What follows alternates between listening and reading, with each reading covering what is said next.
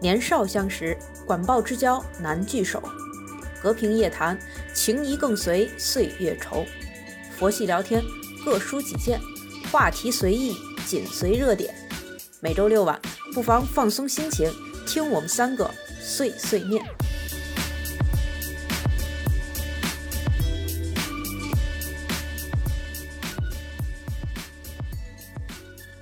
大家好，欢迎收听周六有空吗？我是老赵。大家好，我是小陈，我是郭老师。今天我们要聊点儿有趣的，还而且长知识的干货，因为呃，郭老师和小陈儿 他们上周去了北京，去了故宫。嗯，今年是故宫六百年的特展，嗯，他们就是也带回来很多有趣的嗯体验跟我们分享。呃，因为我没有去啊，所以 我就开场，然后我先把我能说的说了，后面我可能就插不上话了。但是我挺好奇的，就是你们在这个。呃，故宫六百年这个特展里面，就是它有什么特别的，或者是它有什么亮点？它介绍了哪些嗯与故宫历史相关的东西？你们能给我们分享一下吗？我是我是觉得你把我们的故宫之旅说的太平淡了，我们是为了节目去氪金了，好吗？什么叫我们 两个去了一趟故宫要做节目？我们是为了做一期节目而去了趟故宫。要不你说吧。我紧张，就是这么回事儿。在过去的这一个周末是非常不平凡的一个周末，因为我们去为了节目氪金了。我们不仅啊背着给大家送出去的这个上上周抽出的幸运观众啊送出去这个礼物，背着他逛了故宫，逛了军博啊，我们还为这期节目做了很多很多的啊，不能说很多很多，为了这期节目，嗯，花了很多钱，吃了很多东西。所以我们这一期有很多想要 说的东西。嗯，我感觉我们是为了未来的好几期节目花了很多钱，吃了很多东西，去了很多地方。后面我 我最近再胖就是工伤。好的，既那既然我们呃这个这一趟这个这个我的一趟北京之旅啊，故那个王博士作为地陪，既然我们有了这个经历，那我们就得就得把这个把这一次的这个游览给他。每每每每一分钱都用到刀刃上啊！所以这一期我们就先来聊一聊这个故宫。为什么去故宫呢？是因为故宫最近有一个特别特殊的展览，就是从大概九月初开始，一直到这个月的十五号就会结束的一个故宫六百年的一个展览啊。呃，网上约票呢，就因为这个展览也非常难约，呃，但是我们约成功了。那接下来就给大家介绍介绍这个。展览的一些具体的内容和一些故宫值得我们去看或者一些隐藏的一些玩法。好呀。对，然后现在呢，其实是从去年开始还是什么时候，就是故宫全部采取了网上预约门票的方式。对，就是一般情况下的话，大家在去之前先需要在官网上去预定门票，就准确说是购买门票吧，因为它是每日限流的嘛。然后如果是比较，因为最近有这个展览，所以其实故宫的票基本现场是约不到的，因为我们在网上都是很难约到嘛。但如果平时的话，这个没有这个展的话，大在现场可能也是通过扫二维码的方式去买票。嗯，不过大多数人的话还是会选择用那个网上购票的方式。这种网上购票呢，其实就是可以用，呃，微信的小程序，还有一些公众号都可以约，然后或者是。用打开故宫的官网，然后就有网上购票这个环节，所以大家去故宫之前，记得先要在网上购票，这样是比较稳妥的。嗯，对。然后还有就是接下来其实就是主要讲一下这个展吧，这个展就是叫“丹城丹城永固”，就是讲的是故宫六百年。然后丹城是什么呢？丹城就是指的是宫殿。所以是讲的就是我我觉得这丹城永固其实有点像一个比较美好的祝愿吧，就是希望我们的宫殿能长存，然后从六百年我们再去迎接未来的每个一百年的那个纪念吧。然后这个这个展览整个是以时间为顺序，从明朝到清朝到现在，其实也就是按这三个部分，然后分成了三个阶段。然后它也是分成了三个展厅，去分别介绍明朝时候的故宫，还有清朝时候故宫，以及故宫在就是清帝退位之后，故宫开放之后，以及到现在它经历了什么，就是近代的近代的故宫嘛，就近现代吧，也包括了现代的时间。然后其实我觉得它是以时间为顺序去布置了整个展览。但是呢，这一切是我在今天准备节目的时候才知道的，就是 在展厅里我并不知道，在展厅里我并不知道。会的，你你你没有去，你是不知道。就是你从排队开始，你这个人整个脑袋就大了。哎，但是 你根本不会去考虑那么多，再加上有信有有用的信息，什么展牌都已经被人流挡住了，你根本看不到一些。我正想说呢，你能看可以看字儿啊，看指示。好的，通通看不到了，是吗？就是你来不及，你你不能站在那长时间的看，因为大家都等着。你要不就是看不见了，要不就是你来不及看。对，我觉得我接下来就是连内容带我们的感受吧，就是比如说我先可以介绍一个展厅的内容，然后我们可以分享一下大家在这个展厅的一些感受，就是就是这种穿插着来吧，我觉得这样的方式。然后第一个部分呢叫工程一体，主要是就讲的是明太的时明代的时候从紫禁城建立。然后这样的一个阶段，它其中呢，主要是其实北京的故宫，它是始建于明朝第三位皇帝朱棣在在位的时候，然后到明朝最后一位皇帝朱由检，其实他是先后经历了十四位皇帝在此居住。然后这部分的，其实我觉得它的文物不多，因为明朝的时候留下的资料是非常有限的。但其中有一项的，嗯，有一项的那个。图片的算是图片的记载吧，就是记录在了徐显清《幻记图册》里面，就可以形象的看到四百多年前，就四百多年前，也就是明代中晚期，紫禁城午门以及太和广太和殿广场的一个真实情景，就是跟现在我们看到的故宫的整个布局还是有一定差异的。对，这部分的话，主要是分成三个比较关键的时间节点，第一部分就是一四零六年永乐营北京。这个是讲的是明太祖朱元璋的第四个儿子，就是燕王朱棣，在一四零二年的时候发动了政变，武力的夺取了政权。然后，但是在他武力夺取政权之后呢，他把永那他成为了明朝第三代皇帝，改年号为永乐。然后之后呢，感觉到了北元残余势力的威胁，出于军事上的考虑及巩固政权的需要，在永乐四年的时候下诏，然后前往北京。然后这时候开始建开始。建北京的宫殿，嗯，然后在呃第二个重要的节点就是一四二零年，就是在永乐十八年的时候，紫禁城就建成了，也就是建了十四年的时间，挺快的。然后之后呢，就是在讲到第三个比较关键的节点，就是一五三五年的乾安殿奉道，这个比较关键的节点，这就是要到了明朝的第十一位皇帝嘉靖帝朱厚熜，然后他是一个道教皇帝，这个是很有名的。建立了一座供奉玄天上帝的宫殿，就是钦安殿，上了这 这个整个的皇皇家道观的一个格局吧。其实第一个厅主要就是这三部分，然后我觉得它主要呈现的就是紫禁城是怎么建成的，对，然后以及介绍了它的很多的设计理念以及它的建筑的艺术。然后这个厅的话，我觉得它有一个布展上比较有特点的地方，就是在。它在厅的中心，就是我们就是观观众的脚下，其实布了一条中轴线。嗯，这条中轴线就是很好的还原了紫禁城的北京的中轴线。嗯，所以说它其实在这个点上也有不断的去标，然后不同的宫殿或者不同的地方。其实这是一个，就是大家在非常拥挤的看展柜的时候，其实可以低下头看看。这主要就是第一个。第一个厅其实文文物非常的少，主要是讲它这个。其实我对这个厅印象比较深刻的就是，它展览了好多有意思的东西。就是刚才小陈说了，它展览的主要是紫禁城是怎么建造的，对吧？哎，而且它这个发展的这个历程，其实里边。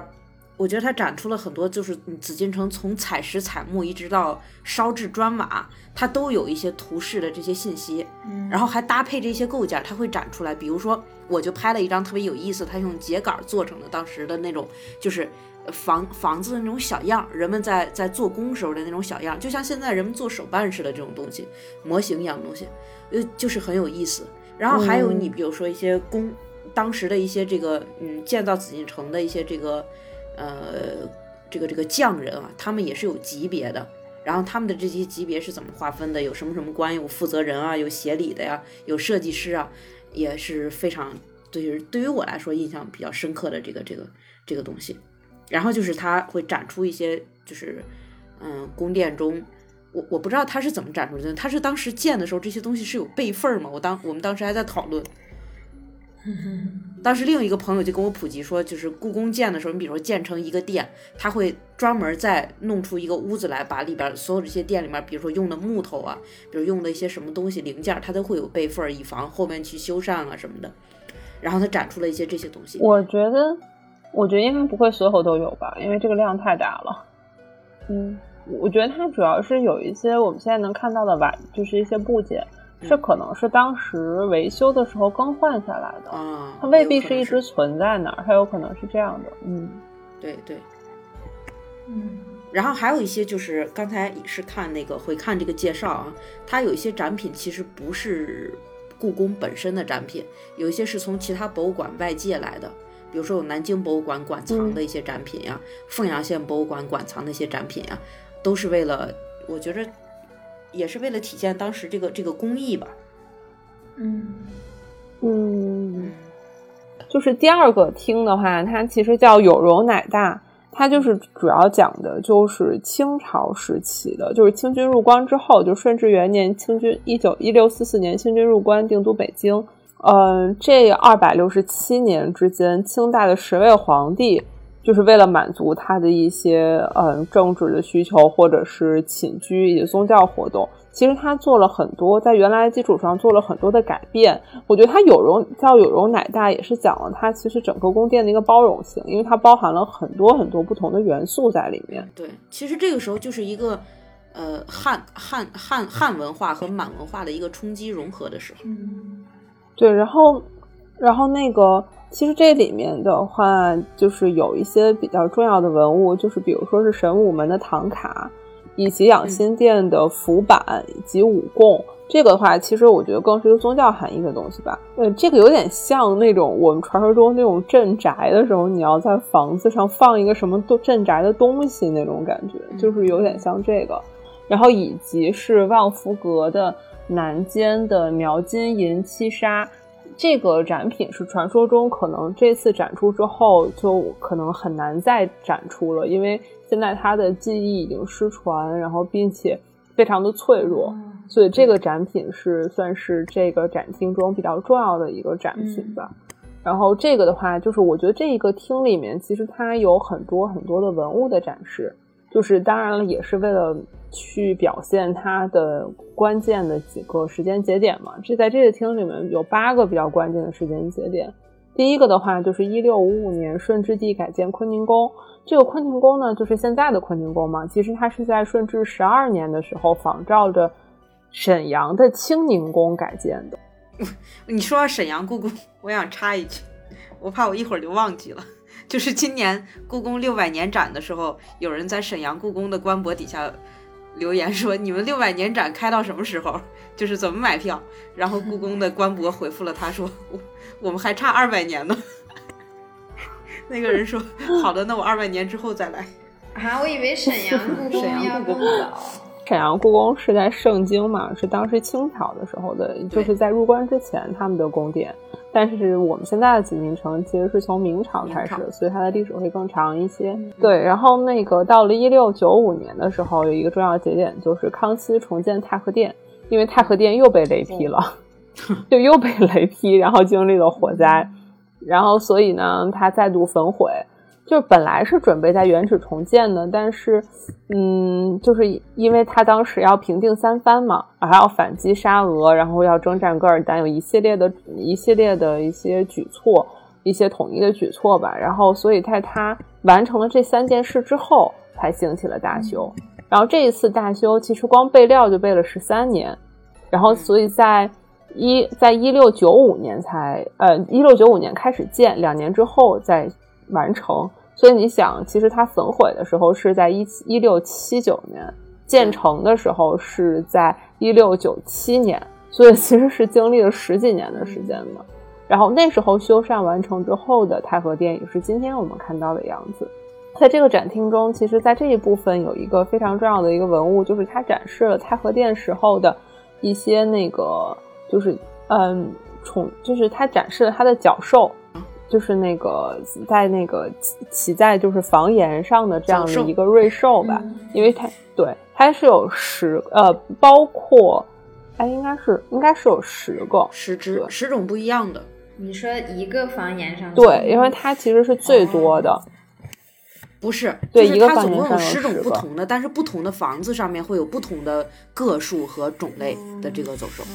我们平常说五脊六兽，就是五脊就是那屋脊不是四个脊加上横梁算五脊，六兽是六个就六个这个走兽，但是六五脊六兽是最低规格的，嗯，最高规格的是不是就是这十个兽都上还是九个呀？我也不知道。对对，老赵其实刚刚问的是是太和殿的一个房房梁上是不是都是这么？应该应该是每一个就是角上吧，它都是十个，就是这是最高的一个规格，这是代代表它太和殿，它是在紫禁城中它是规格最高的建筑。然后对，说回来，其实就是展厅里的那个脊兽，其实就是当时在康熙三十四年重建太和殿时候的原件。哇啊，就是在展厅里展示的那一套。整个的其实它是一六九五年的时候的文物，好久远了。那他们他们就是被换下来的，对吗？不是，这是后来又换下来的，就是他们是重建的，就是重康熙的时候重建的时候放在房檐上的，之后又重修了太和殿，然后把他们换了下来了。对，被换下来的。嗯，对，这是一个第二个关键的节点。第三个关键节点就是一七二三年的时候，雍正入主养心殿。就是他之前其实，嗯，他是在那个雍正皇帝在康熙帝驾崩之后，决定以养心殿为寝宫，然后这个变革其实就导致了清朝中后期实际的政治心脏是养心殿，包括在晚清的时候，其实慈禧的垂帘听政也是在这里。嗯，我觉得这个这个这个转变代表了一个宫殿它的一个功能性的一个变化。那那。在雍正之前是在太和殿办公吗？嗯，应该是皇帝主要住在承乾，应该是住在叫什么宫？嗯，乾清宫是吧？之前是住在乾清宫。嗯，对。然后之后呢，就是到了一七三八年，然后就是乾隆改了乾乾西五所，这个点是很重要。就是原来乾西五所其实就是皇子生活的地方，分乾东和乾西五所。嗯。至此的话，其实之前的乾东乾清宫的东东五所和西五所是对称的，但是它这个改变之后，其实它相对称的格局就被变化了。这个也是一个在整个建筑的样式结构上的一个比较根本性的变化。然后之后就是一七七六年，然后乾隆建了宁寿宫。宁寿宫其实就是现在的珍宝馆所在的地方。在之前的话，其实是一些嗯太后或者是一些嗯之后的那些。呃，后妃吧，就是那叫什么妃，就是那个显太妃，对，太妃他们颐养千年，对对对，先皇的妃子嘛，就是太妃们颐养天年的地方。但是这个地方后来被乾隆改造成了自己退位之后太上皇的宫殿，就是是宁寿宫，现在珍宝馆所在的地方。然后它被称为是紫禁城的城中之城。因为它整个的构造其实也是有那个前朝和后秦两个部分的，然后它里面有花园，然后有非常就是严格的构造吧。我觉得其实就是乾隆给自己打造了一个小的紫禁城，在这个区域里面。一八五九年，咸丰帝连通了长春宫，然后包括包括一九零二年重建武英殿，然后之后最后一个节点就是其实是一九零九年的探秘灵沼轩。金陵兆轩呢，就是在延禧宫里面。然后，其实延禧宫这个宫殿应该从头到尾就是没有完全的建成，所以《延禧攻略》的那个应该是应该是编的吧？嗯，应该就是不太不太可能住在延禧宫里。然后它里面有一个西洋建筑，就是这个灵沼轩。他们之前想把它建成一个水族馆，但是因为就是辛亥革命爆发就被停工了。所以它里面呢，其实一些钢梁来自于英国，内壁瓷砖来自于德国。其实它真的是非常神秘的。然后其实这次我们我和郭老师他们也有去看，就就感觉特别的抑郁，就是特别的恍若隔世的感觉。就是在一一一些东方的宫殿的这样的一个红墙黄瓦的建筑里面，突然有一个特别西式的一个半成品的这样的一个建筑，算是废墟吧。我觉得就是真的是有特别有穿越的感觉。对，这个是这个店里关于就是比较重要的八个节点，其实它的展品也主要是围绕这八个节点展开的。对，然后我觉得这一个展厅其实是最热闹的一个展厅，人最多、最拥挤的。嗯，它基本上就把基本上就把清朝一直到现在都包括了。其实主要就是清朝这一段时间。对，它主要是讲到还是宣统退位之前的这些部分吧。我觉得这一部分关键就是它展出了一些很关键，也不是就相对比较珍贵的文物吧。我觉得，我觉得这个店，这不是这个展厅给我印象最深的就是我该刚开始说的那个，它是就是清朝初期的时候那个满满满族文化进来和汉族文化的那个冲击，就像你说那个那个呃前面你说他建的是哪个殿，是因为他信那个萨满教。当时我记着他还展出了一个那个妖灵，然后你们还呃那个谁韩明还问我这是什么。然后我还凑上前去看了看，就是萨满萨满族萨满教他祭祀时候跳用的时候用的那个妖灵，一种祭祀用的这个这个东西吧。当时就觉得啊，很很很什么呀？就是在汉族的这个文化中，满族的文化正在融合进来的那种感觉。嗯，还有一个对我印象特别深刻的就是那个，嗯，刚才说到那个最后最后的那个店叫什么来着？灵沼什么？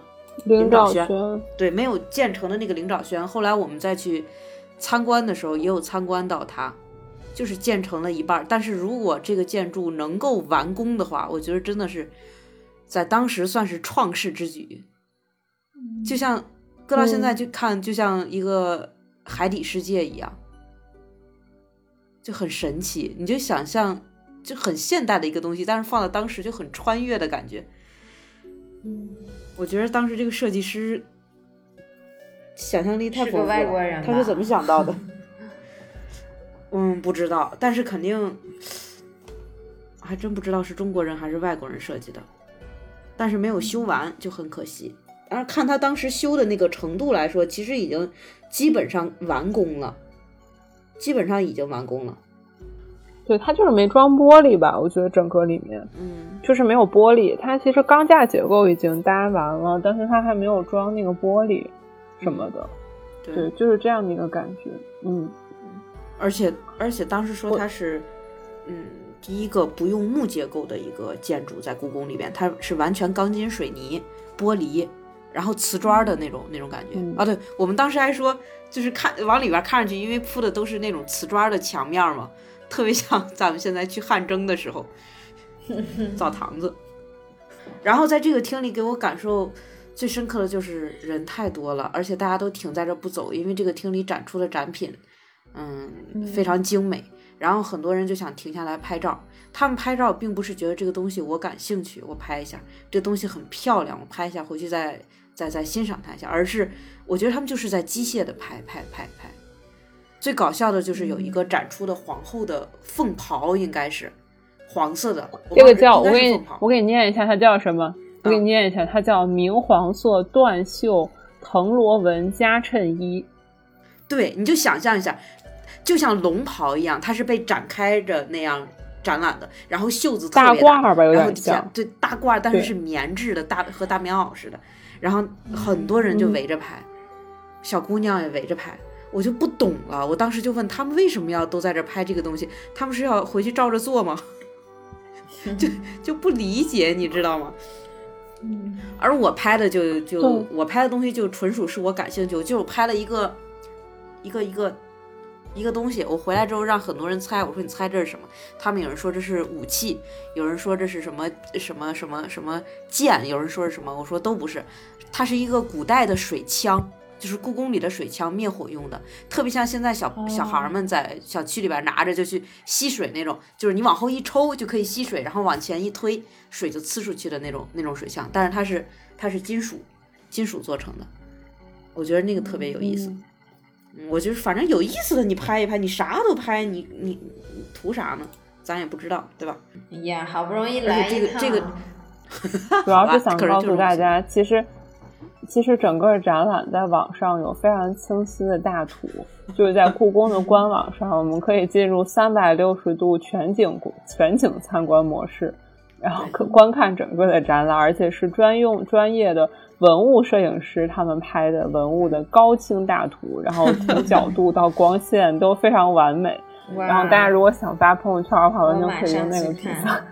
真的，我当时没有看清的，都是回来之后，回来之后才看清的。我当时在那儿参展的时候，人又多，那个厅又暗一些，因为它主要是以红色为主要基调的，清朝的时候嘛。啊，然后又又闷，然后他们又很高，所以我 很多很多展品都是通过其他游客的手机屏幕看到的。他们我觉得不光是你通过你你是通过手机屏幕看到，我觉得他们也是通过手机屏幕在看，因为他们一直没有在看这个文物本身，他们就一直在拍照。那我想说，你看手机里的这个的样子，跟你看 A P P 里有什么区别？还不如那个清楚呢。我也不知道吧，我觉得我在这个厅待的，我后面都要翻脸了。哎，不是，一直被人撞来撞去，撞来撞去。那你们有没有机会走到前排？就是就是有有有，他有啊，有机会，就是大家轮流。但是你你会被别人再挤开。但是你我们作为有素质的人，我们就不好意思在那停留太久。你总是怕影响到别人，挡到别人或者怎么样，或者说还有就是你可能会被推着往前走。随着人流，哎，我其实没有那么，我其实并没有那么有素质，我并不是担担心那个看到穿到别人，而是我旁边太多人了，我待在里面很心烦，你知道吗？就我真的在那个厅里待的，我就是感觉又闷又累，然后又很麻烦，因为很吵。这个厅这个整个展览虽然是限流的，因为我们其实排这个队排了也得有半个多小时吧，至少那天。那那他限一天多少人啊？它不限，它故宫好像一天是，我觉得故宫一天是三万张票限流，现在是三万张是吧？那对你去那个展，你最多也不会超过三万人的。对，所以我我已经决定了，一会儿录完节目之后，再通过那个三百六十度全景的去重新游览一下，也推荐给大家，真的很棒。其实一般像这种比较难得的展，就是很难。就是很容易出现这种情况，就是故宫六百年嘛，你想想，你们去了，下一次可能就是七百年了。像我我的话，可能就去不上。我们争取吧。嗯，没事，我先，我们先介绍完吧，先介绍完吧。就是其实到最后一个厅的话，最后一个厅是人最少的，可能是因为它本身讲的是。呃，民民国到现在嘛，就是本身也没有什么，大家大家就愿意看文物。说实话，就是本身这一部分，我觉得更多的是一个介绍类的内容。所以说，其实大家并没有什么兴趣。这个展厅是人最少的一个展厅，然后它主要就是讲的就是三几个比较关键的节点，就是一九一四年的时候，北故宫紫禁城开放，然后古物陈列所正式开幕嘛。还有到是一九二五年的时候是建博物院，三三年的时候是古战时的保护文物，就是我们知道的，因为抗日战争时期的故宫文物南迁。然后四九年建国之后呢，我们就重建了修缮队来文，要是修复文物嘛。然后到一九六一年的时候，呃，是故宫被颁布是被颁布为那个国家保护单位，然后文物保护单位吧。然后到八七年的时候，它是被列为了世界遗产。到二零二二零零二二零零二年的时候，然后故宫整个制定出了大修的百年计，也就是说，我们通过这在一百 年的时间内来逐步的修缮故宫的各个角落。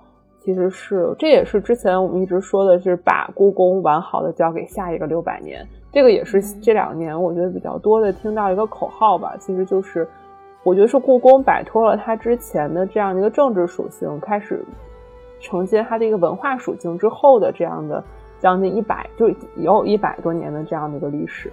我觉得是整个其实是故宫角色的一个转变。这个部分它的特点就在于，它其实并没有给我们展示很多的文物，但是它给我们展示了非常多的日记、回忆录，然后或者文章中的一些选段。然后给我们，让我们在当事人的视角和当事人的描述的这样的语言中，去体会当时那段历史。然后比如说他讲故宫开放展览，然后大家普通人都能来参观的时候，其实他用了那智良《我与故宫五十年》的部里面的一个一个段落。然后就是因为他当时是负责去照料养心殿的，就是其实是就是维护养心殿的参观的秩序。他见主要讲了当时故宫开放让人们来参观故宫的情况。我觉得一百年过去了，人们还是没有什么变化。然后因为之前的时候也是说刚刚开始开放故宫的时候，担心场面会失控。然后他的描写就是后来发现其实还好，也就是挤断了几根栏杆。我想说还是很很很，大家还是很很很拥挤的。现在，对我觉得现在如果不是用玻璃或者是更坚固的展台的话，栏杆估计应该也会几段吧，在这次展览的过程中。对，其实这就是这个刚刚说完了，其实挺长的，就是完整，就是完整的整个的十八个时间节点吧，就是整个这个故宫的展览想告诉我们的，从这三个部分，就是第一部分就是叫工程一体，第二部分是有容乃大，第三部分是生生不息，其实就是代表了，我觉得就是讲述了故宫的前世今生吧，就是整个的一个过程，就是这个展览，嗯，对。感谢今天的这个节目，让我复习了整个展览。感谢王博士在辛苦的参观之后，又做了辛苦的功课，给我们做了这么精彩的介绍。嗯，我其实看完整个展览的感觉的话，就是没有去看，也不用觉得特别的遗憾。这个是我的真实感觉，故宫对不起。但是是因为我是会觉得，就是。大家不要期待，只是从这个展览中就能得到你想了解的故宫的一切。我觉得这个展览更像是一个目录，对，其实很细节的东西，它其实并没有办法去展示。然后，如果大家对整个的故宫的建建造或者是整个的历史很感兴趣的话，其实我会推荐大家看一些纪录片。我觉得所有的内容，其实这些纪录片里面都有涉及到。就是之前我记得很小的时候是在中央台播的一个纪录片，就是叫故宫，好像是八集还是十集。当时我还刻了，还从电视上录了，刻了盘，就刻了那种 VCD 那种的。现在的话，在 B 站就哔哩哔哩上可以找到全集。然后这个里面，它真的是非常非常详尽的介绍了故宫的一些情况跟历史。我觉得这个是很推荐大家去看的一个纪录片吧。我觉得这个纪录片看完之后，其实你你就可以对这个展览有一个非常更深刻的了解了。嗯嗯嗯，对，看纪录片。肯定是了解的更细致。然后呢，我们通过故宫，不管是官网上那些东西，还是这个手机 APP 上那些，这个 App 上那些，这个这个这个，呃，三刚才说三百六十度全景的这个展览，我们肯定能有一个呃大致的了解。但是我觉得，之所以那么多人还要去，之所以我们还要去，甚至去完了才来做这期节目讲，我觉得还是一个参与感，就是你你你你真实的站在那个地方。你可能才有这么多感受。如果我我们只是说看看纪录片就能讲出来的话，我们就不用非得拖到这么晚才做这一期节目了。你看，就是大家大家之我我们去站到那个展厅里的时候，你就会能感觉到，就是故宫它从明朝一直到现在，它经历了上百年上百年的这个历史，就是我们能看到的这些，它展出的展品也好，节点也好，就像就像就像弱水三千，我只取一瓢一样。我们就是取了中间一个时间节点。刚才小陈举了个例子，他说这些东西更像是一些什么？你你说它像是什么？目录，目录，目录。其实它更像是一个拼图一样，就是一些碎片，但是它又不完整。哎，但是你知道吗？我听了你们两个的叙述，我觉得这个就是我所想象的故宫六百年的内容。其实，因为它要概括这六百年嘛，它就只能这样。就是像一个目录一样，如果你真的想了解某一个特定的时间点或者某一个特定的文物的话，那你可以去再去呃自己搜索呀，或者是再去看关于它的纪录片。所以我就说它像一个拼图嘛，而且是不完整的一个拼图。就是你参观完这个展览之后，它不是一个结束，它可以是一个开始。就是你对哪一个碎片更感兴趣，你还可以重新更深入的去了解它。去去了解它背后的故事，不管是读书也好，不管是通过一些其他的渠道也好，我觉得这这这可可以是对我们就是对历史感兴趣的一个启发吧，一个开始。对我我是感觉大家可以其实就是如果感兴趣的话，其实是还有一些很多的渠道可以去了解故宫的历史，包括它的文化以及它的一些文物的一些故事。就是有几个纪录片，我觉得还挺好的。一个就是故宫，就是刚刚我提过的一个，就是八集还是九集的这样一个纪录片。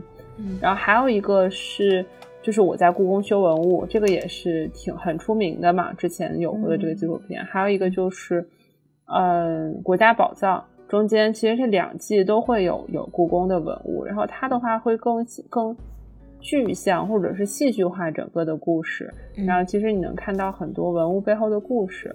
然后以及的话，我还是觉得有一个节目比较好，就是上新了故宫。其实它是带大家去到了很多现在故宫未开放的区域。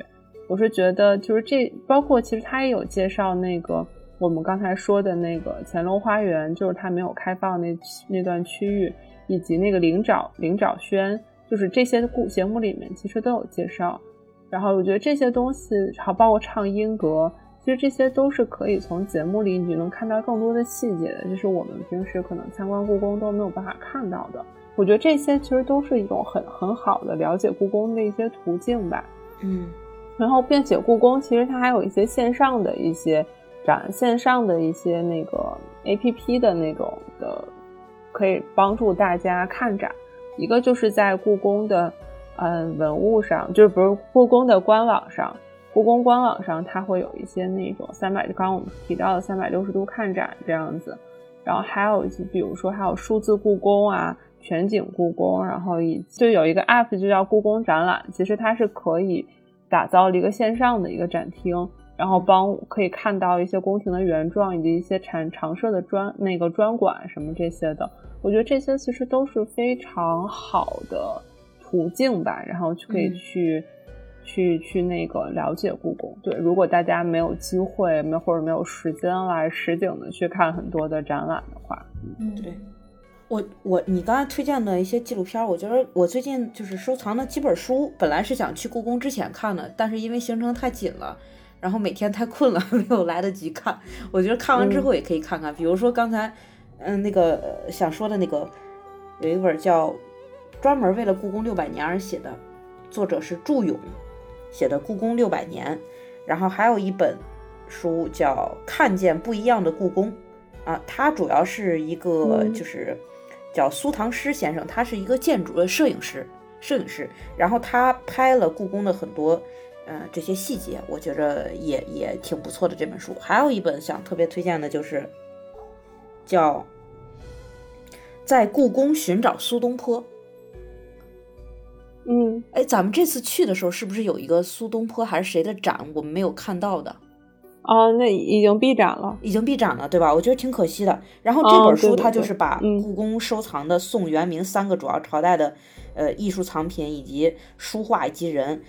利用这些细节把苏东坡整个人生给串联起来，然后他又展现了故宫的一些精美的一些展品，我觉得这也是很有意思的一本书。当然，好的书还有很多很多，好的纪录片也有很多很多，就是大家如果感兴趣的话，都可以去，这都是你去了解历史的一个途径。嗯，对，我觉得这就是我们看完之后给大家的一些感受和分享吧。嗯，就是总之呢，因为现在这个展览可能是十五号就要下线了，可能包括故宫的门票，估计这时候也约不上了。我觉得可能很多的朋友没有机会真的去实地看这个展览了。但是网上的这个观感的话，或就是整个这些途径的话，我们觉得其实也能会给大家比较好的一个观展体验。就是从我们实就是看了实物，然后又看了网上的展览对比来说的话，我们觉得整个的网上的这样的一个展览的。嗯，设计还是非常不错的，可以大家可以有机会的话去体验一下，这个还是很好的。然后我觉得故宫六百年，故宫的所有的知识真的很值得大家去了解吧。然后如果有嗯有兴趣的话，我们刚刚提到的这些书也好，纪录片也好，其实都是非常好的内容，可以让大家更好的去了解故宫。嗯嗯，好了，那这一期节目主要给大家介绍了这个故宫六百年展，叫做这个丹尘永固。六百年展，对吧？下一期节目呢，给大家讲点什么？我们在故宫里肯定不是光为了看展而去的，这个展只是在五楼五楼上面，它只是一部分啊。在故宫里面，我们还干了很多好玩的事儿，比如说一些好吃的呀，比如说一些好玩的文创啊。我们在下一期节目中会给大家做更细致的介绍。那今天的节目就到这儿了，大家早点休息，晚安。好的，晚安拜拜。下期见，嗯。解不开北京的缘儿，一阵儿晴一阵儿故宫的天儿，这位爷那位爷全瞅我了，图的是面儿。叮咚隆咚，暮鼓晨钟，嘻嘻哈哈咱都懂。八百年帝都兴亡，火焰醍醐，左右吉祥风。花开花谢，香山红叶，人来人往，粉墨登场，共往南，大石栏往北，荡起双桨，白塔红墙，听雷成雷的雷音雷，清静静静，小听小听。东四十条